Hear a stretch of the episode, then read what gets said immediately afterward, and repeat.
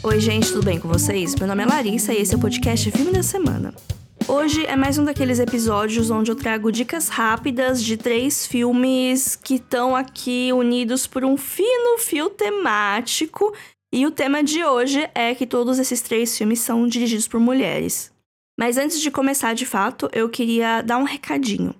Esse programa está participando da edição de 2023 do podcast É Delas, uma iniciativa que visa incentivar a participação feminina em podcasts brasileiros.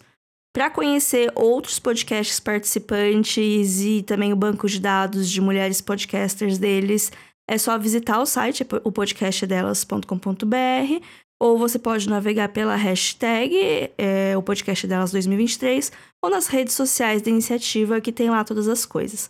É a primeira vez que eu participo oficialmente, eu espero fazer tudo certinho. Eu não escolhi o tema de hoje com base nisso, mas foi uma alegre coincidência, porque eu tenho a minha meta de ver os 52 filmes dirigidos por mulheres no ano, né? Então, eu sempre tenho coisas interessantes para compartilhar com vocês e aí eu fico enfiando ao longo das semanas para intercalar com temas diversos. Por exemplo, reparem que eu nunca falo de livros duas semanas seguidas aqui, nem de série. Filme falo, né? Porque chama filme da semana. Mas eu tento dar uma intercalada nos tipos de conteúdos para não ficar muito cansativo, né? Nem para vocês, nem para mim. Cada filme que eu trouxe é de uma época e de um país e tá disponível em um streaming diferente. Não dá para reclamar que eu fico falando sempre as mesmas coisas, né? O primeiro filme que eu vou trazer aqui hoje para vocês é Juntos Mas Separados, ou Together Together, no original em inglês. Ele é um filme norte-americano de 2021, dirigido pela Nicole Beckwith. Ele é dessas comédias independentes que tem aquele arzinho de querer ser um tiquinho mais inteligente e descolada do que ela acaba sendo, mas também tem uma certa melancolia que acrescenta drama à trama. Aqui a gente vai acompanhar a Ana, que é uma jovem de 20 e poucos anos que tá se virando como dá. A gente já começa o filme da entrevista dela com o Matt, que é o Ed Helms, que é o Andy de The Office, para quem viu a série. Ele tá à procura de uma barriga de aluguel. Logo, ele tá entrevistando minuciosamente as pretendentes para esse trabalho, por assim dizer. Não é spoiler falar que a Ana vai ser essa tal barriga de aluguel, né? O filme é sobre isso. E todo o procedimento é feito com todo o amparo legal que existe lá nos Estados Unidos para isso. Esse Matt é um cara de 40 e vários anos, ele se divorciou já tem um tempo, não engatou nenhum relacionamento significativo desde então, e ele quer ser pai, ele quer muito ser pai, então ele acaba recorrendo a esse procedimento. E ele quer acompanhar a gravidez da Ana de perto e nas consultas e até mesmo controlar a alimentação dela. É um negócio meio esquisito às vezes.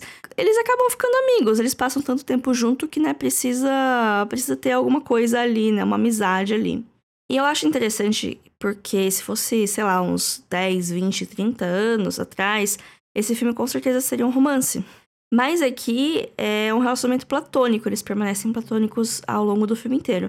E eu não acho que isso é um spoiler, sabe? Na verdade, eu acho que isso é um incentivo para vocês verem o filme, que foi uma coisa que me incentivou, porque eu vi mais uma comédia romântica indie, eu, ah, sei lá, eu gosto, mas nem sempre eu tô afim. Aí quando eu vi que eles não são um casal, eu falei, ah, isso é interessante, porque a gente não tá acostumada a ver filmes de história de amizade entre homens e mulheres heterossexuais, sabe? Então. E é uma coisa que acontece na vida real. Tipo, quantas pessoas que você conhece, que você tem uma relação próxima ou não, e que você não tem interesse amoroso, sexual que seja nessa pessoa, sabe? A gente não quer transar com todo mundo que a gente vê só porque é do gênero que nos interessa, sabe? Então eu acho interessante filmes, séries, livros que retratam mais esse tipo de, de amizade mesmo, sem ter esse segundas intenções. Esse, pra mim, é um dos maiores atrativos do filme. Ele, assim, tá longe de ser perfeito. Eu dei, acho que, sete. Mas, mas eu gostei. Sete é uma nota boa. Foi um filme legal, foi um filme divertido, um filme leve. Ele tem os momentos fofos. Tem um outro olhar sobre a maternidade, o que também é sempre interessante, né? Ver diversas visões de mundo diferente, diversas alternativas do que pode ser a vida, a não ser aquela, aquele livrinho básico de nasce, cresce, estuda, faz faculdade, casa, tem filho e morre, sabe? Ter coisas além. desse roteirozinho, sabe? Então, eu acho interessante, eu, eu gosto da ideia do filme. A execução é esquecível, porque ela não é nem excelente nem ruim. Ela é, ela funciona, mas não é nada extremamente memorável. Mas foi um filme que eu gostei, então fica aí a dica para vocês.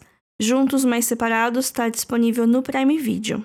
O próximo filme é um que eu já tava querendo ver fazia muito tempo e eu fiquei muito feliz que ele entrou no catálogo da MUBI, que é O Sonho de Wadida, um filme de 2012 da Arábia Saudita, dirigido pela Haifa Al-Mansur, e vai ser um drama de amadurecimento da pequena Wadida do título.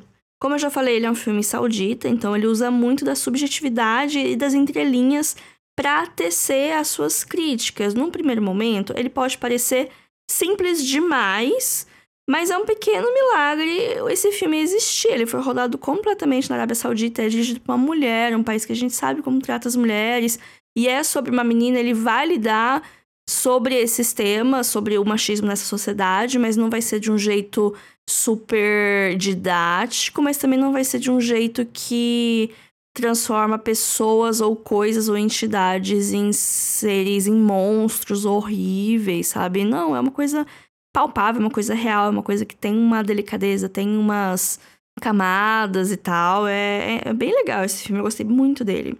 A gente vai acompanhar a Odd, do título, como eu já falei, ela deve ter o quê? Uns 12 anos. Eu não sei ver a idade de criança direito, mas ela não é uma adolescente ainda, mas ela é uma criança que já entende o mundo ao seu redor, já entende algumas coisas da sociedade, então acho que ela deve ter uns 12 anos mesmo. É, como eu falei, ela é uma criança normal, ela tem as traquinagens dela, ela é meio moleca, mas, mas é uma criança, né? Criança é assim, criança, uma criança curiosa. O sonho dela é ter uma bicicleta para andar pela cidade, assim, só para isso, para brincar com o amigo dela, mas ela não pode ter, porque mulheres não podem andar de bicicleta por lá. Daí, na escola que ela estuda, que é uma escola só de meninas, vai ter uma competição sobre conhecimentos do Alcorão. E o prêmio é exatamente o valor da bicicleta. Então, ela resolve entrar para esse concurso e se dedica para estudar esse Alcorão como ela nunca se dedicou em nada na vida dela. Isso surpreende todo mundo, as professoras ficam toda orgulhosas, porque ela estava começando a dar trabalho, ela já estava sendo chamada atenção por causa que ela era curiosa demais, porque ela era toda molecona. Então, quando as professoras viram ela parada, lendo o livro quietinha, perguntando coisas para elas, né, questionando coisas do Alcorão, porque ela tá estudando, né, ela tem outros interesses. Mas o pessoal via ela e falava, ah, que bonitinha, tá tomando jeito, né? Mal sabiam. E o filme acaba sendo isso, é o dia a dia da menina, estudando, vivendo a vida dela, querendo conquistar os objetivos dela. Tem um drama familiar no plano de fundo, porque a mãe da Wadida só teve ela, só teve uma filha mulher, e o pai dela quer casar com outra mulher para ter um filho homem. e tem toda uma pressão familiar para que isso aconteça, e, e meio que uma não é uma aceitação, mas um conformismo da mãe dela de falar: ah, não, seu pai vai casar com outra mulher, nunca mais vai ver a gente e tal. Essa, esse jeito que as mulheres são colocadas de lado nessa sociedade. Que eu falei, tudo pode parecer muito simples, mas é uma crítica feita por uma pessoa que vive nessa sociedade com atores que vivem nessa sociedade, sabe? Não é uma visão de fora, não é uma visão europeia ou americana de colocar o Islã como algo ruim. É uma coisa de quem vive naquela sociedade, de que tem coisas boas e tem coisas ruins, tem pessoas boas, pessoas ruins, pessoas complexas, e que no final a culpa não é do Islã, a culpa é de quem resolveu misturar religião com política, né, para começar a conversa. Enfim, eu gostei bastante do Sonho de Wodda. É um slice of life de uma vida tão distante da nossa, mas com problemas que, de maneira ou de outra, não são tão distantes assim, se a gente parar pra pensar, se a gente dá uma reduzida ali no, na essência daquelas questionamentos, daqueles problemas. O filme está disponível na MUBI, e na descrição desse episódio eu vou deixar um link com 30 dias grátis para quem quiser assistir esse e outros filmes sem pagar nada e poder conhecer o catálogo deles, que é excelente. Para fechar o episódio de hoje, eu trago um filme nacional. Mar de Rosas é um filme de 1977, dirigido pela Ana Carolina, não confundir com a cantora, é outra pessoa. Essa é uma obra muito interessante do nosso cinema faz parte de uma trilogia da diretora, que são filmes que não têm conexão na história, mas eles têm uma conexão temática. porque retratam o feminino em diferentes épocas da vida. E eles têm nomes bonitinhos, né? Começou com Mar de Rosas, em 77, depois veio Das Tripas Coração, em 82, e para fechar, Sonho de Valsa, em 87. Aqui eu preciso abrir um pequeno parênteses para quem não tá acostumado com filmes brasileiros mais antigos, é que eles eram dublados na pós-produção pelos próprios atores. Era uma coisa que eu não tava tão ligada. A primeira vez que eu vi, eu, eu levei um choque, ele tem um certo estranhamento inicial, mas depois você acaba se acostumando e é até um certo charme, por assim dizer, junto com o baixo orçamento e tudo mais. Aqui a gente vai acompanhar uma família, né? Mãe, pai e a filha adolescente, que eles estão viajando do Rio para São Paulo no seu Fusquinha. A mãe, ela chama Felicidade de uma maneira quase irônica, porque ela é a quem mais sofre e os outros personagens, eles comentam nessa né, ironia do nome dela, dado as situações que ela acaba se metendo no filme. E temos a filha, que é a Betinha, que é uma pirralha insuportável, mas nos atos de rebeldia dela, ela serve para vocalizar, porque também ela não para de falar, e, assim, ela vocaliza indiretamente os pensamentos da mãe. Então, muitas coisas que a mãe talvez não fale por causa das amarras sociais e por causa de, né, de saber como a sociedade funciona. A filha dela, que é uma adolescente que ela não entende direito ainda como tudo funciona e ela é uma pessoa sem filtro nenhum, acaba verbalizando. Acontece uma coisa com o pai no meio do caminho e ele fica por lá e as duas seguem em viagem sozinhas. E com isso elas passam todo tipo de situação, assim, o Almodóvar sonha em criar o caos que é esse filme. Elas estão seguindo o caminho e elas param para abastecer e elas encontram um cara que a filha fala que estava perseguindo elas, fazia muito tempo estava atrás. E a mãe fala: "Não, deixa disso", mas no final o cara tava meio que perseguindo elas também e fala: "Ai, vamos continuar a viagem no meu carro". E aí elas vão. E aí eu não sei o que acontece, que elas vão parar na casa do Ari Fontoura. E aí elas ficam muito tempo na casa do Olifontoura e acontece um monte de coisa. E aquele negócio, ah não, fica aqui um pouquinho rapidinho. Ah, eu vou fazer um cafezinho. Ah não, mas peraí, fulano. Eu acho que tem um acidente no meio do caminho. Eu sei que tem um clímax, tem um caminhão com terra que despeja terra em cima de alguém. Gente, é, é o caos. E tudo serve para criar uma metáfora sobre como as mulheres não são ouvidas, nem quando elas estão gritando. Eu adorei descobrir esse filme, eu acho que vocês vão gostar também tem várias camadas e também tem aquele temperinho nacional, porque são situações, por mais absurdas que elas sejam, que são fáceis de imaginar porque é próximo da gente. Principalmente os cenários, elas, eles param numa casinha de interior uma hora e, tipo, parece muito casa de vó, porque tá dos anos 70, então era casa atual na época, né? Mas tem várias coisas assim de semelhança de cotidiano, de situações, de frases. A menina, ela fala, ela fala o tempo todo, né? E ela usa muito ditado, muito muitas rimas que são assim tradicionais, né, que todo mundo conhece. Então é, é legal ter essa proximidade, é legal as nuances que só a língua portuguesa conseguem, só uma pessoa falante de língua portuguesa consegue pegar aqui do filme. E, e foi bem legal, gostei bastante do filme, tô ansiosa para ver os próximos da trilogia. Mar de Rosas e os outros filmes dessa trilogia da Ana Carolina estão disponíveis no Loki, que é um dos canais dentro do Prime Video, que você paga a parte. E também está disponível no SP Cine Play, que é um serviço de streaming gratuito que foi onde eu assisti.